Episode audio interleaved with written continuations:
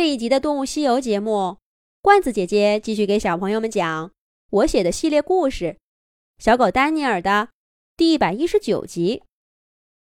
丹尼尔真没想到，老鼠情报网果然声名远播，连小狼威廉都知道他们的鼎鼎大名，连声说丹尼尔交到了好运气。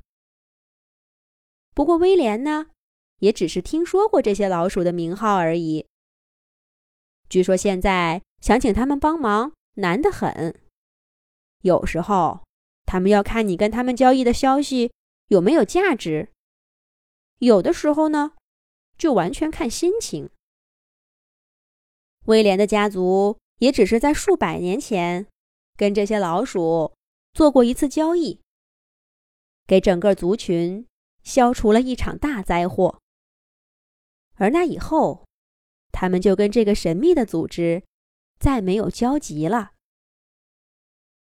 听了威廉的话，丹尼尔的心里更踏实了。看来地下宫殿里那位神秘的老鼠首领，并没有说大话。他们一定能想到办法，帮自己回家的。丹尼尔和威廉说着话，时间在他们的身边悄悄溜走。不知不觉，森林里的一天又要过去了。太阳重重的摔进墨色的云朵中。天边的红霞也变得越来越淡。一群鸟喳喳叫着，飞过他们头顶的天空。它们飞得很慢，不像白天那么机敏。丹尼尔记得从前听婷婷背诗，说到什么“倦鸟归巢”，他不明白那是什么意思，现在却忽然懂了。这些鸟。在外面奔波了一天，如今夕阳西下，一定累得快飞不动了，想回到温暖的巢穴中，舒舒服服的睡上一觉了吧？不过，在这些鸟当中，有一只看起来很奇怪，它飞得格外慢，像是一点儿都不着急回家。它的同伴们一波接着一波飞过去。却只有他还在原地盘旋，似乎在找什么东西。咦，他不会是受伤了吧？怎么爪子上还吊着个东西呢？丹尼尔闲着没事儿，一直盯着那只鸟看。忽然间，那只鸟急速俯冲，速度快极了，几乎贴着丹尼尔头顶飞过。然后爪子一松，那个挂在爪子上的东西，正掉在丹尼尔的面前。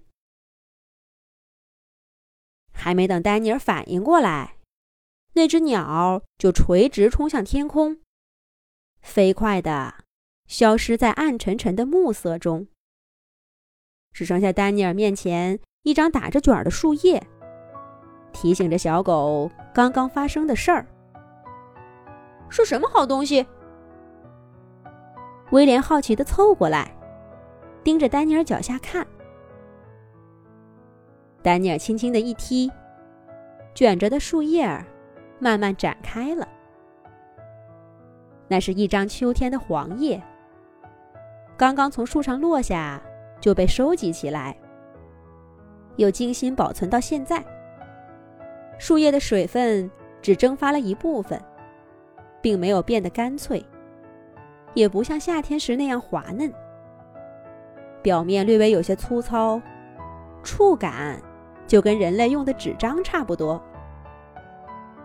在丹尼尔面前的这张叶子上，画着一座小山，山坡的北面是一片橡树林，山脚下的一棵橡树画的最大，树的后面。立着一块高高的石头，看起来像一只蹲坐的狼。在那块石头底下，笔触忽然加重了，特意画出一个小圆圈。圆圈里面呢，是两只小小的老鼠，这笑眯眯的看着对方。在树叶正上方的尖角处，是一个接近圆形的月亮。这是什么意思呀？丹尼尔歪着头想了一会儿，高兴地说：“我明白了，这是毛毛和豆豆托那只鸟给我送的信。他们约我今晚在画上这个地方跟他们见面。太好了，他们一定是想到办法送我回家了。”太好了，威廉，我可以回家了，我可以回家了。威廉也由衷的为好朋友高兴。可丹尼尔跳了一会儿，忽然又停下来，盯着那个树叶，皱起了眉头。这画倒是画的很清楚，可是他们约的这个地方在哪儿呢？在丹尼尔眼中。这片森林哪儿哪儿都长得一样，他怎么才能找到这块奇怪的石头呢？难倒了丹尼尔的问题，可难不倒威廉。威廉只瞟了一眼这片树叶，就胸有成竹的对丹尼尔说：“这个地方叫狼之谷，这块石头叫狼石。自打我们家族搬到这儿。”这块石头就在这儿，这是我们这儿的标志性地方。我带你去吧，反正就在我回家的路上。